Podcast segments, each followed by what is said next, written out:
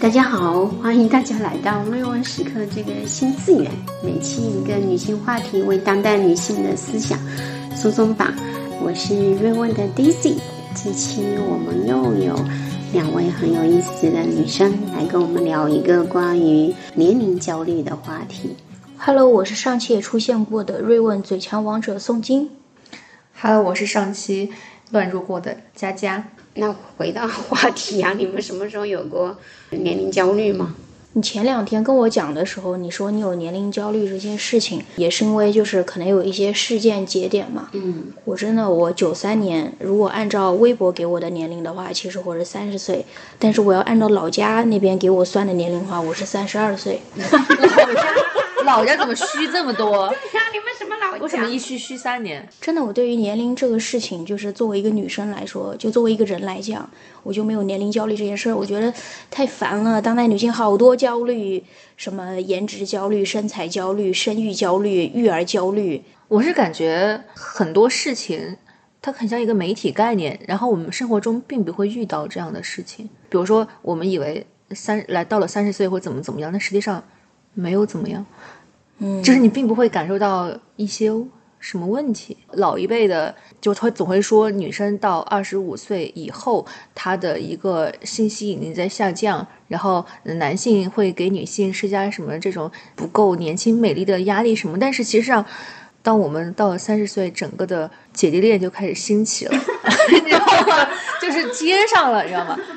我那上次玩那个 Never 那个游戏喝酒的时候，我还说。我没有跟二十五岁以上的人谈过恋爱，到现在也是吗？对，哇，天不是是因为我原来现实版的小亚轩在这里，不是因为我我二十六六七岁之后就没有再谈恋爱了，然后我 二十六七岁的时候谈的就是比我小一点的人，之前我谈的都是同龄人，所以就是我没有跟二十五岁以上的人谈过恋爱。这个转折有点来的突如其来。对，就是本来以为是你是现实中的萧亚轩。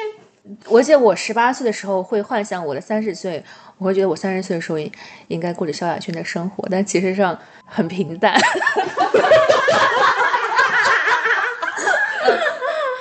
三十岁并没有你原来计划的那么绚丽。呃，我十八岁的时候感情经历会很绚丽。那不应该有年龄焦虑吗？越是年轻的时候，怎么这么的真屌？就是 嗯，我有年龄焦虑的哦，上学就比较晚，然后在学校里就是别人老叫我老大老大，我很讨厌别人叫我老大的，会觉得叫他很老。然后我最近有年也有年龄焦虑，我现在四十多岁了，也有年龄焦虑，是因为我在外企工作的就是一个我很喜欢的老爸，嗯，他突然在医院摔一跤就去世了。所以，就这些事情的发生，让我感觉到好像生命在不知不觉的流失。嗯，但我并不是四十多岁才有年龄焦虑，我一直都有年龄焦虑。我这种年龄焦虑没让我茶不思饭不想，睡不着觉，没到那种程度。嗯，但是会有，所以我就很匪夷所思，你们为什么没有年龄焦虑？因为我。嗯，三十岁结婚是被家里逼的，因为我家里人就觉得我是福建人嘛，我的同龄人可能二十二三岁就结婚了，我到三十岁还没结婚，那整个家族的异类，我所有的堂妹没有一个说是什么二十五岁以后才结婚的，所以本来我是想说，哎，结不结婚都无所谓，最后因为这个压力我就结婚了，然后后来呢，结了婚很多年也没生小孩。嗯，有一天我奶奶跟我说，她说你知道吗？我四岁绝经的，这是会遗传的，有可能你也会绝经的，你就生不出小孩了。然后我就三十六岁生了小孩，我就觉得我好像接受了最先进的教育，但是我在过最传统的生活。你们的父母亲不逼你们吗？你们为什么没有年龄焦虑？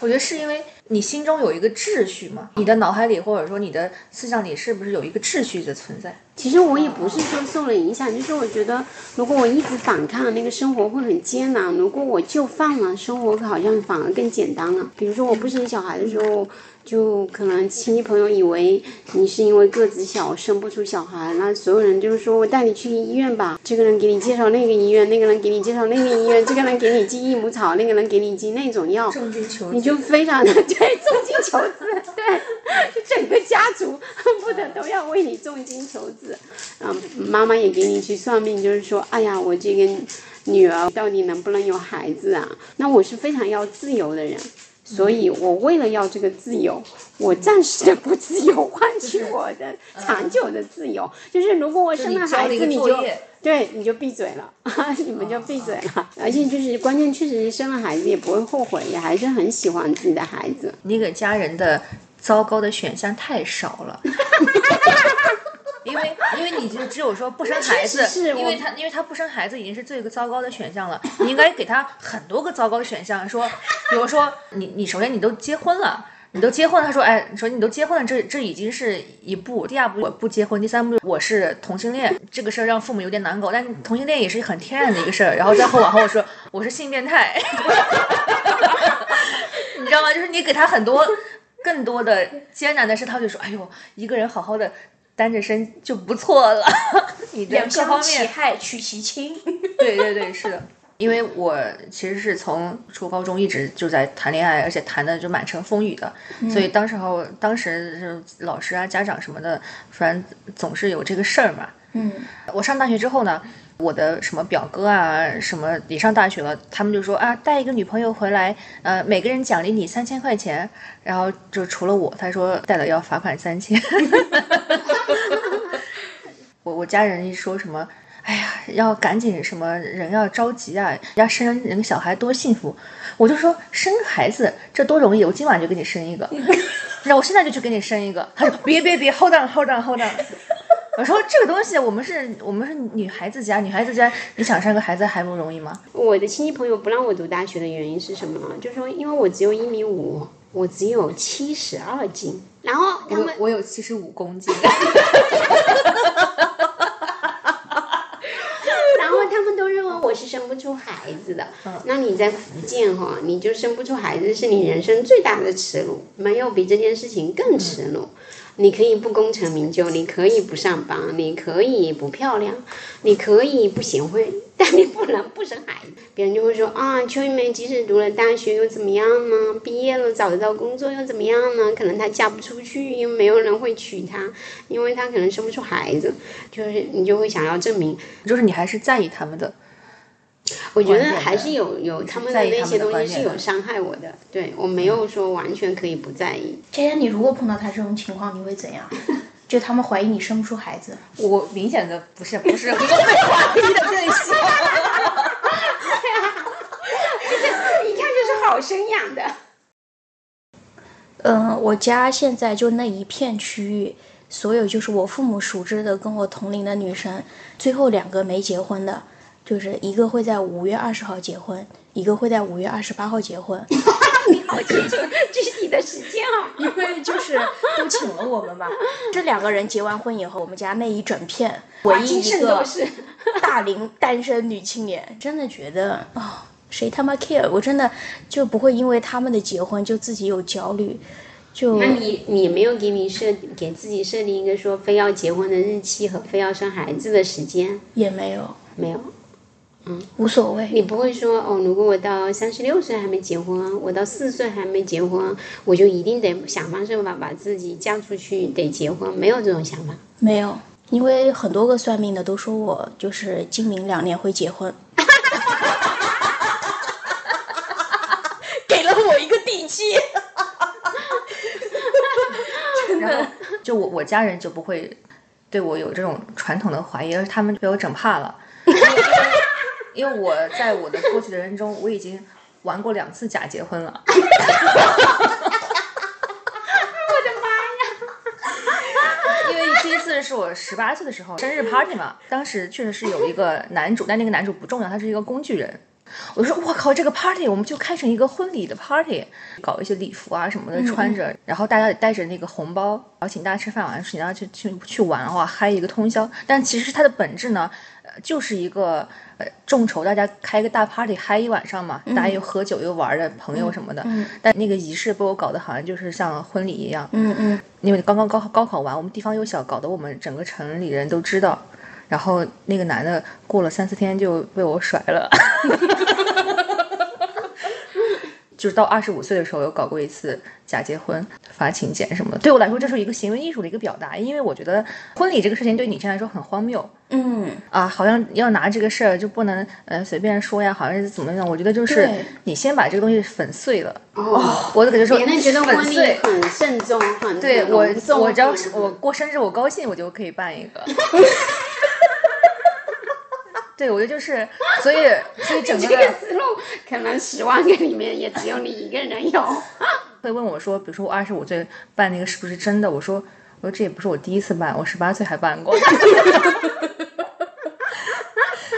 中学时候谈恋爱，我也没有谈或者大众认为那种标杆，我总是喜欢很怪的人。我爸就说怪咖，又又搞笑又又又怪，然后又神奇的这种人，嗯，就是那种卧龙凤雏的这种感觉。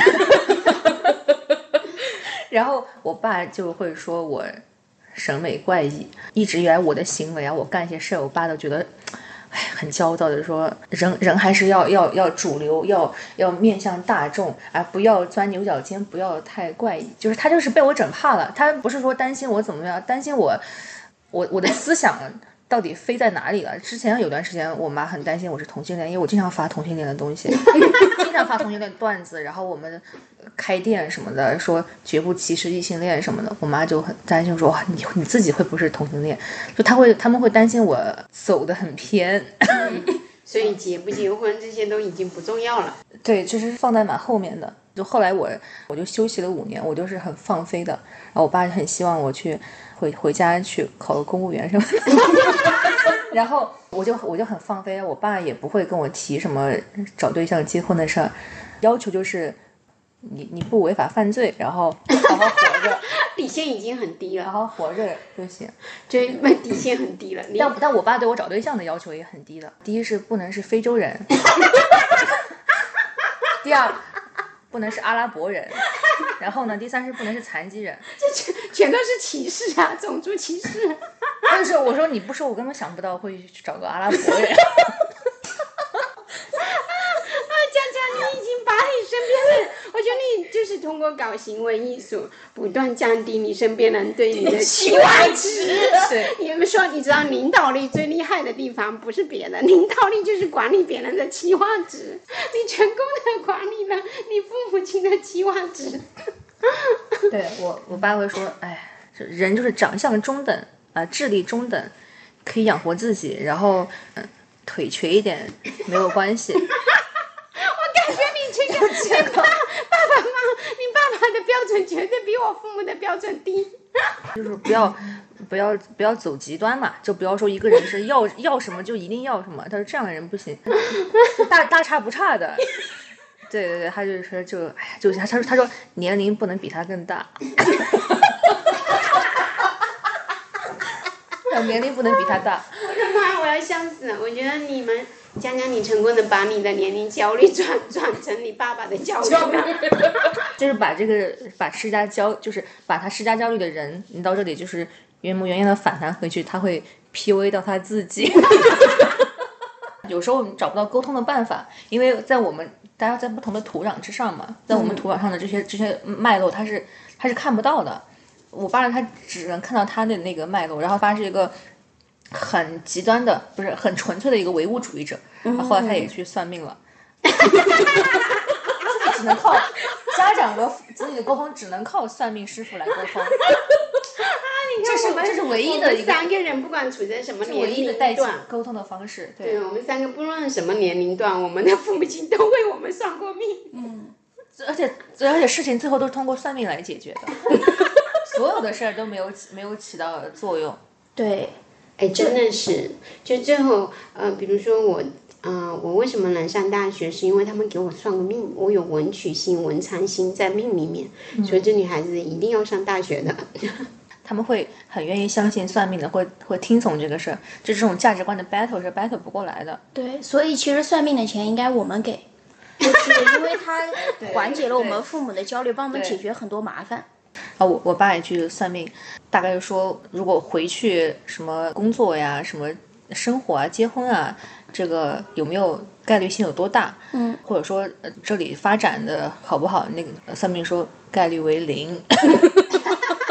但是之后也就没有再问了。真的啊？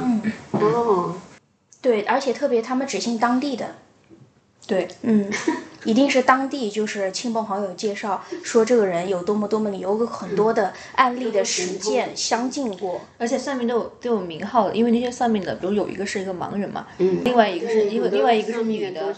我们云南抽那种水烟筒。就是竹子的那种，就是这这里放一个烟，上咕噜咕噜咕噜吹那那种烟能把香烟的烟放大了很多倍，就咕噜咕噜。所以我知道两个算命，一个叫瞎子，一个叫水烟筒，所以他们都会去去去去找那个，而且算命的确实很厉害，呃他他都不知道我爸去了，可能看了一下我爸的八字和我的八字，他就直接说，他说这个姑娘跟他爸是搞不拢的，真的啊，嗯，他说他说哎呀，这跟他爸整不拢的，哎，算命的人还真的都挺厉害的。是那我们这这期到底是讨论年龄焦虑，还是讨论玄学了？就是玄学缓解了我们父母的年龄焦虑，就有起到这个作用。我们家那边也是瞎子，那个人姓翁，叫翁瞎子。他打麻将的时候后面都有助手，虽然他瞎，但他可以打麻将。牛，对。他抓牌什么，他都很 OK 的，他摸牌他都能知道，去哪里抓牌可能有助理帮他抓，因为他算准了我家里人很多事情，所以我父母就很相信他。然后那瞎子就会跟我爸爸说，这小孩工作不用为他愁，就说感情这方面，他说没有办法，因为人不能什么都既要想要还要嘛，就类似于说了这样的话，就说他婚姻肯定是吃能睡，对对。对，那算命的就说你家小孩能吃能睡，就让我父母不用担心，因为我父母很担心我一个人在外面工作很忙啊，会吃不好啊什么的。算命说没事儿，他能吃能睡。真的，然后我妈妈说那怎么办呢？就是看他好像也没有什么想结婚的打算呀，就说不用不用愁了。他说他在上海很适合他发展的，他说他那个今年就能碰到正缘，明年就能结婚，就今年就有追求者，明年就能结婚。但这个真的，我妈妈已经辗转三个地方的那个都是这么说。算命的，对，二十八岁的时候说三十岁之前，现在我三十了，就是每一年去算，他都会告诉我明年会结婚，言而总之就这么一句话。那你还信？父母依旧信，依旧信，你你也信？我也信啊，因为这个信了之后让父母好过，那就让他们好过呗。所以你们其实我觉得我挺叛逆的人，其实跟你们相比，我不是叛逆的人。而且我我以前是不去是，比如说今天早上到高三了，今天要月考吧，今天早上是起来就考语文，我就是定的时间嘛，定的时间我按部就班我会起的，我会弄什么的。然后我妈就嫌我很慢，我妈就嗯，呱嗒呱嗒呱嗒呱嗒呱嗒。我说大清早的，我说我已经在起了，我说吼什么吼？我说我今天吼的我心情不好了，我不想去了，我不考了，我就把门关了，我说不考了，不考，我就不去了。然后，然后我我妈也很无奈嘛。最后我还我还会为此发明一个一种理论，我说一个读一场高中，连一个考试都不敢不去不考的话，那这个高中读的没有价值。我发明一些歪理邪歪门邪道。那我就比如说我有年龄焦虑，你们没有，是因为啊、我出生在福建，这就是一个很特殊的地方，嗯，所以我不知不觉中可能有很多地方很多行为思想也是独立的，但是有很多地方又很传统，就接受了外界的这种。就他还是有一套秩序在那里。对我有一套秩序，因为我觉得是没打破，嗯，我觉得是，甚至也不想打破。我觉得是这一套秩序和爱和亲情，它是捆绑在一起的。啊你是不愿意为了亲情，就是他他搅和在一起了，因为你不愿意为了亲情就去割裂这件事情。比如说，嗯，我现在工作了，外界给我很多的教训或者很多的规矩、很多的秩序，我是不遵守的，因为那个没有亲情的捆绑在里面。你不，我不跟你聊，我自己都没有对自己有这样的洞察。对他就是把把传统那一套和大家的这种呃亲人之间的，他就把爱跟这个东西，就、中国人就把爱跟孝顺混混在一起嘛。它其实它不是一个事儿，就是搅和在一起，你很难去剥剥离开来的。对，我就心里面会觉得，如果我让嗯父母亲让家里人不开心，我就造孽了。我就觉得他们把我生下来，把我养大，非常大的恩情。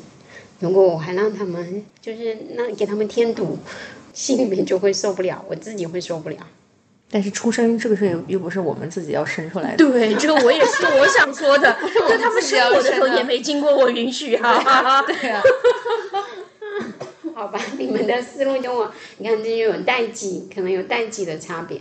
那 比如说我的年龄焦虑有很多是因为外界给我有各种各样的要求，到到一个时间，那个那个那个叮咚那个声音就响了，对吧？该生孩子了，该这个什么什么干嘛了？就嗯，该结婚了。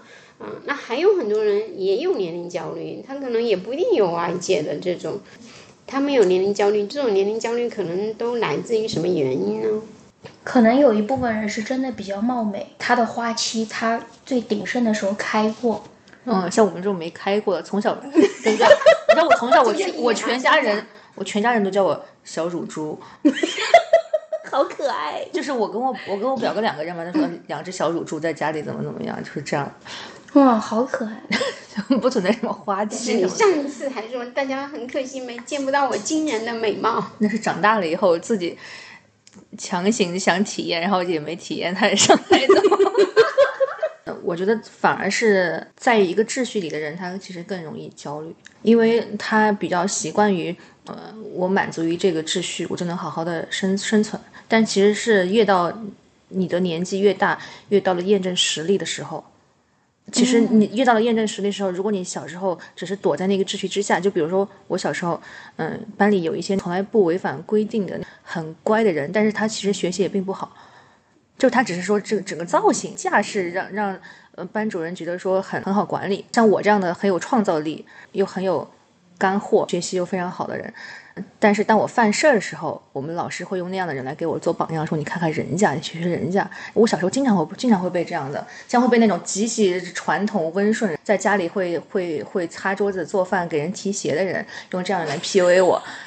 哎，真的，我小时候一直是这样的。这样的人，他习惯于躲在那个屋檐之下，就被这个规则选择嘛。他越到后面，到了验证实力的时候，或者或者说社会像现在这样，已经它不是一个线性良性发展的时候，是到一个悬崖峭壁之上了。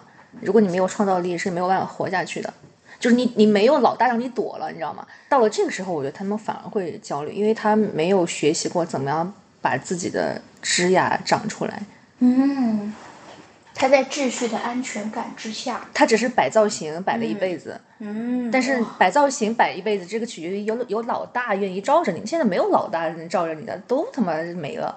嗯，就是这个世界已经干涸了，你需要真的从从零把那个芽发出来。如果你一开始就不会发芽的话，但我觉得福建是一个挺特别的地方。比如说，我父母亲关心我结婚生孩子，但他不关心我，不会给我什么做什么工作定标准，不会给我是否啊一定要考公务员、创业定标准。所以我就有了野蛮生长的这个一方面，我可以选择我想要呃什么样的工作，我可以不断跳槽，我也可以去创业，我也可以创业失败以后，他们也不会说一个什么问题，因为福建一个创业的土壤，你失败了也不会觉得就就完蛋了，你可以失败再来，再失败再来。福建人我在很多的秩序里，一方面我又完全不在秩序里，不是像你说的那种什么乖孩子，完全在秩序里。因为福建人本来就是非常勤劳、非常肯干的，但是福建的点就是他的男女关系这一块，就是男女确实确实不不不平等。嗯，那比如说云南，云南是男女关系是非常平等的，嗯，但云南是没有工商业、没有商业发展的，所以云南人只有政治，没有商业。所有的我的长辈，其实他们从来不认为说什么创业这个那个的，这个是这这是一个事儿，他就会说在外面跑。他就说这东西叫做在外面跑。我每次回过过年回家，那些长那些长辈，那些长辈都会说说，哎呀，你们年年在外面跑。真的，他们就是我爸，其实他认为能算上职业的职业，只有第一是体制内的公务员，第二是军队，第三是高校，这三种他认为说这个三种职业是有效的。对那那其他的，比如说艺术家，呃，其他的所有东西都统称为上门推销和街头卖艺。就艺术家就是街头卖艺，什么创业就是上门推销。因为我在最早开始开店的时候，那时候也没敢跟我爸说，然后就说我在一个什么营销公司里面工作，大概就这么说，营销机构里面工作。然后我我爸就那时候就很很愁很焦虑，他说你跟我说实话，他那个老干部那个时候，你是不是在北京一个月就拿一个一拿个一千多？然后然后他那时候。在我家里，那种大学生上门推销卖那种劣质洗发水、杂牌洗发水，他买了很多。他说我女儿在北京恐怕就过着这样的生活，他就觉得说，创业嘛，就不敲敲门说你好你好要不要？他不要不要不要不要出去。这这就是创业，就是他在他对于创业的概念。那我不是我在我们县城可出名了，创业的明星，很父母亲挺骄傲的。比如说我创业碰到挫折，碰到很大的困难的时候，我爸爸妈妈都会说不能放弃哦。嗯，只要没有放弃，就不是失败。你中途放弃了才叫失败。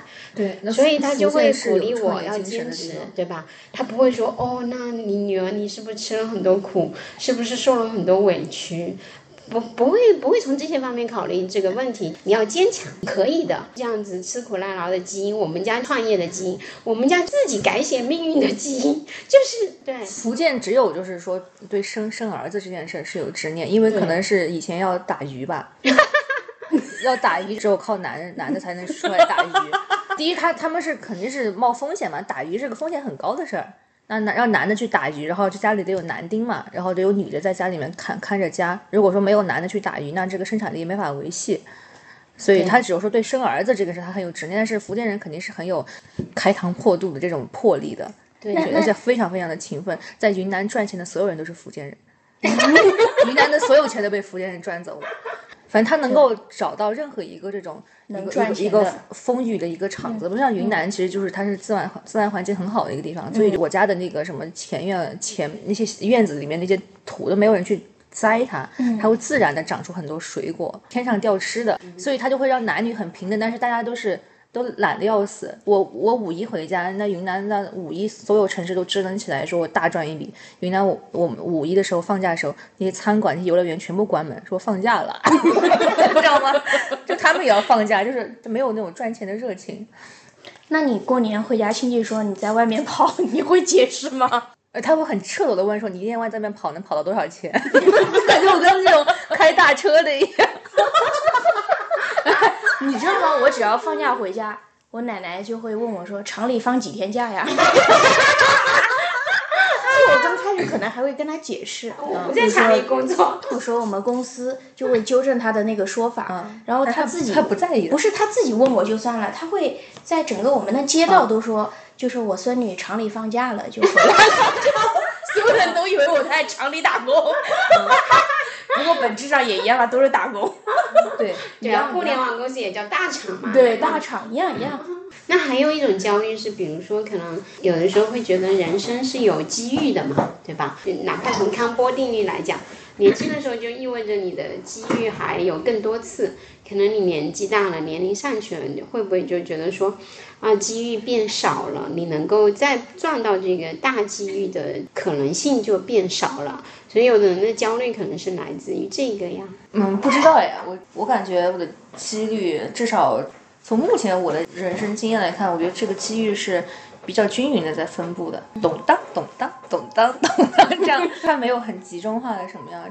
就它每个时期有它的高峰和低谷，但是人家说你一生的机遇，比如说有的人说，哎，你只有七次，对吧？那你可能在二十出头的时候啊，还有六六七次，但你到四五十岁的时候，你可能就没有六七次了嘛。所以有的人的年龄焦虑就是这么来的嘛。但人的这一辈子的钱，肯定是那一次机遇。一次赚够的，他不是说一次一次攒，他不是攒出来的，他是这七次某一次机遇，你把这一辈子的钱一次赚赚够了，或者你把这一辈子的所有的土壤天下都打下来了，他台阶是一下子上去了，嗯，我觉得应该是这样。嗯，还有一个很有意思的现象，哦就拿我自己来嗯举例子，就是比如说我自从大学毕业就没有家庭的支持，就是同样创业的人，有的人可能是开着一辆法拉利开始创业，那我是开着一个三轮车开始创业。为什么开三轮车啊？就就打个比方嘛，就打个比方。你用什么场景去开三轮车？打个比方，打个比方，没有真的开三轮车。所以我就老是想说，什么时候我能追上那个法拉利呢？我就得不断的更换零件，或者我得不断的换配置，对吧？我要从三轮车变成夏利，夏利变成宝马，然后再变成法拉利。所以你的焦虑就来自于说，哎，你看到你的起点的不同，但是你又有这个野心，你想追上那个法拉利，但是你追上法拉利，你肯定不能靠蹬三轮车嘛。那你在这个换座驾的过程中，就要付出比别人更多的努力。焦虑也是说明我的生命还一直渴望往上冲，我自己是这么觉得的哈。能有很强的创业能力的这个概率，和老百姓里是一样的。嗯嗯，我觉得这个概率是一样的。人还是得看他是一个什么样的人。地主家的傻儿子太多了。嗯，所以我的焦虑是来自于，我觉得你说的有一点很对，就是我我来自于我对资产资产的积累是有上瘾的机制的，你是完全对资产没有感觉的，对资产没有概念。我会觉得说，值得骄傲的东西非常珍贵，或者说奢侈的，我觉得就是天赋、才华和爱情。啊，就这三个点是奢侈，是真的是可遇不可求，且奢侈，并且你不可努力，人不可能通过努力成为一个有才华的人。嗯嗯嗯，啊，我觉得这个东西就是也奢侈。不可能通过努力就一定有很迷人的爱情。对我就像是一个案例一样的，我们今天把我做一个样本分析。我我其实我以前年轻的时候，从可能大学毕业到嗯，直到四十岁以前哦，四十岁以后不太做这个事情了。每一年我都要会看我的资产又积累了多少，我今年通过投资能进多少钱，通过开公司能进多少钱，我的收入来源有哪些渠道，我这些收入来源我去做什么投资能让我的收入又增长多少，我哪些开销是必须要有的，因为我是一个很会花钱的人，但是我依然要说要去算一个账。就是我会不断的去看，到底我的每一年的资产增长了多少呢？还是就是有有损耗呢？现在我才知道说，哦，人和人的差别是蛮大的。就是像你们年轻人，根本对资产的积累就没有没有这种欲望，我会没有这种感觉。我会觉得说资产或者钱这个事儿，就应该老天爷就是拎开我的包就是塞着我，你知道吗？就不能说我自己还在那吭哧吭哧，我说没意思，就应该说哎呀给你给你，然后我就说哎行吧行吧行吧，啊，那我就很代表老一辈这种，就是说，啊，一份耕耘一份收获，对吧？一一个决策决定一个结果，投资决策，你的赛道的选择，你的职业的选择，可能我想很多这些东西，所以这是造成我，我现在明白了，这些都是造成我焦虑的呃来源。九零后发明的对抗这个世界的方式就是搞一些虚的，然后就是你没有说吭哧吭哧的跟他们玩那一个游戏嘛，因为他们因为因为开局之后你已经发现自己玩不过了，嗯，所以你就开始搞虚的，换一个游戏玩，对吧？另开一个赛道。嗯，开始搞一些虚，让他们说哦，这个这个好厉害，那时候妖魔鬼怪就是在那里妖魔鬼怪，嗯，其实如果社会上多一些就是对资产，嗯，没感觉、无感的人是很好，因为这个社会的焦虑一定会降低很多很多。那我们之所以我们这一代的人之所以会这样，因为周围都是这样子价值一言论，就是你能不能成功，你能不能赚钱，就衡量你这个人是不。但我的感觉是，就是我的生活，就是比如说，嗯、你的公司做得好还是不好，还是怎么样？你的你的事情是此时热门还是不热门？很多人投你还是没有很多人投你？对我生活是没有改变的。其实我的生活就是这样，它不对我的生我的本人的生活造成影响，可能还还影响我的心流体验。嗯，就像我我爸，他很焦虑，他找算命的说，说我我老了能不能那个有口饭吃？他感觉我一天都不靠谱，就不知道不知道老的时候能不能有口爸爸饭吃。为你操碎了心。真的。他说：“你不要管这些事情，就算他口袋里没有一分钱，有人请他吃饭。绝对你绝对有这个能力。就是我觉得，就是对我来说，对我的生活和对我的呃人的体验和你该做什么事儿就没有任何的影响，所以我觉得我的关注点就不在这个地方上，我关注那种心精神上的纯粹和那种东西，会能让我的作品能够做出来。那你爸爸去给你算命，就说，就是当他去做这些事情的时候，也代表着对你的就是不信任嘛？对，他肯定不信任呀。嗯。然后我阿姨就是创业做幼儿园，然后她比如在当地的每年，比如说还是有个几百万的利润嘛，那其实还是做的不错了，在小城市里面。那我爸，我爸是一个拿了一辈子工资的人，嗯，他就问我阿姨说：“哎呀，什么这个东西，什么一年大概能挣到多少钱啊？”我阿姨就呃一五一十跟他说，我爸就说：“你吹牛。”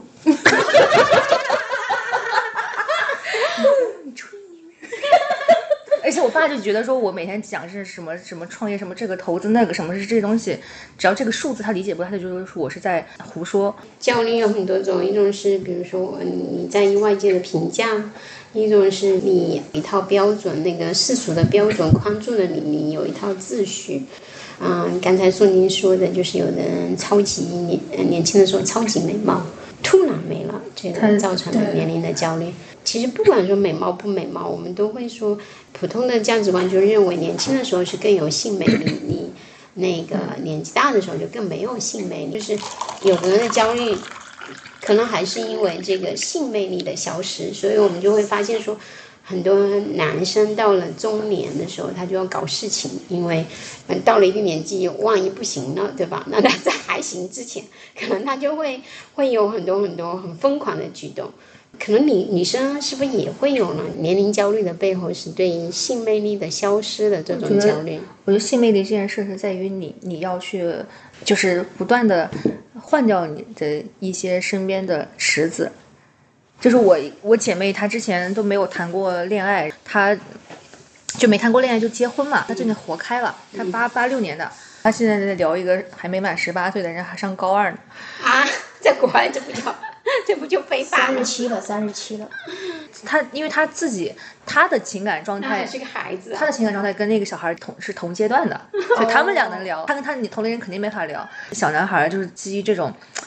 这种青春的懵懂，他每天都很冲动，每天都。然后我姐妹说，嗯，那个要等你到十八岁之后，嗯，然后我们再慢慢见面什么的，就是永远有人正在十八岁，你就去找十八岁的人就可以。就是把身边的人换掉，佳佳的解决方法。如果对于自己 就是异性魅力的消失，就换人就行了，不是自己的问题，一定是池子的问题。就是你要换成对世界充满新鲜感的人。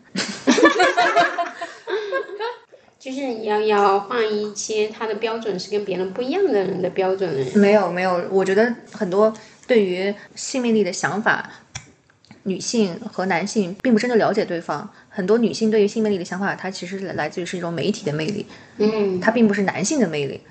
那不然为什么会有人去去拍一些那种胖子的黄片、阿姨的黄片？肯定是有人爱看嘛才拍呀。那有的人就爱看，有的人比如说那种六六十六十多岁的阿姨，有的人说哇靠，我就是喜欢这样的。我一个我一个姐，我一个朋友是个 T，他就是喜欢比他年纪大的成熟的姐姐，而且很强势，会骂他的。而且他看黄片，他说我一定要看那种皮有点皱，然后胸部下垂。他说哇，太太带感了，太带劲了。就是这种性魅力的。源头的是是哪？已经没有人再从当事人的角度出发了，都是从镜头的角度出发。只是媒体选了一些适合上镜的人，啊，大家认为说他是有性魅力，但其实不是。其实其实大家没有从点对点的当事人出发。那那些明星，你又不真的跟他有什么关系？你管他明星是什么样的？嗯嗯。其实性魅力，我觉得一定是很很多元的。比如说，我就不喜欢皮肤白的男的。嗯。我觉得男生皮肤白，我觉得。说不上来，就是这个点我就不行。比如说，呃，男的就是长得很漂亮、很精致，然后皮肤很白，然后什么很成功、很强势霸道总裁这一套，我都觉得说什么东西我肯定是不行。嗯嗯，我可能就喜欢就是有才华又很又很怪又很搞笑，然后有点怂，就是诸如此类吧。那但是社会上肯定会编造一个完美的男性形象出来，会说每个女孩都喜欢，那肯定不是这样的。嗯，同意。对。所以一个人的年龄其实有很多年龄，一个是你的实际的年龄，就是你从出生到现在，你们刚才一直在算年龄，那是实际年龄，对吧？还有年龄是你的生理年龄，就比如说你去做个体检，你生理上是多少岁？还有是你的心理年龄，就像你你有的人可能他无论七八十岁，他可能内心都还是一个八岁的孩子，这是他的心理年龄。你在社会上的有一个社会年龄，在别人眼里你大概是一个什么年龄的人？嗯，虽然我已经四十多了，我的心理年龄可能才二十多，我一直觉得我才二十多，对。可能社会又会给我一个年龄，所以其实你有年龄焦虑的时候，也可以转换一下，不不要老盯着自己那个实际的年龄，就是有没有一种方法是可以脱离你的实际年龄？我觉得应该是你的实际年龄，它应该是一个分子和分母的关系，实际年龄要除以一个，就是你的你的社会能量，你社会能量越大嘛，那这个分数就越来越小了，就被稀释。对，然后同时参考你看起来的年龄，你的长相年龄，所以你有很多方法去稀释你的实际年龄。我同龄或者比我小一两岁的人，现在他们可能刚结婚刚生的孩子油的要死，然后我一发照片就说什么你也是什么呃中年什么什么时候，然后我就我我就说我说你看看你那逼样，你看你长成啥样了，就 是就是我现在的经常在一起玩的朋友，可能比如说我的 KOL 都是零二年零三年的，他们也也不知道我有几岁。然后他们会也会觉得说我们在一起玩的就是很很正常，都是都是宝贝姐妹宝宝这样。嗯然后我我身身边的男生也是年纪越来越小，你就不跟他们玩儿，他们分泌出那种老人味儿，就不跟他们玩儿。那你在，我觉得你的年龄，你的年龄焦虑是通过对别人的年龄歧视来达到的哎，是因为他先他先释放，因为是他先释放了他想对我有 PUA 的这个焦虑的信先息，先想年龄歧视你，对，然后我就我就马上就谈说，我看你看你看你看你那老人味儿，然 后然后我就有一个很好的办法换掉换成新的朋友。嗯。很好。就当别人年龄歧视你的时候，你再把这个歧视扔回去给他。嗯是的，那其实每次跟佳佳聊天，都会觉得时间过得超快，就不想停。这里已经成为 Daisy 的一个乌托邦。好的，这就是我们本期播客的内容。嘿，朋友，听完瑞问时刻，祝你思想自由，生活松快。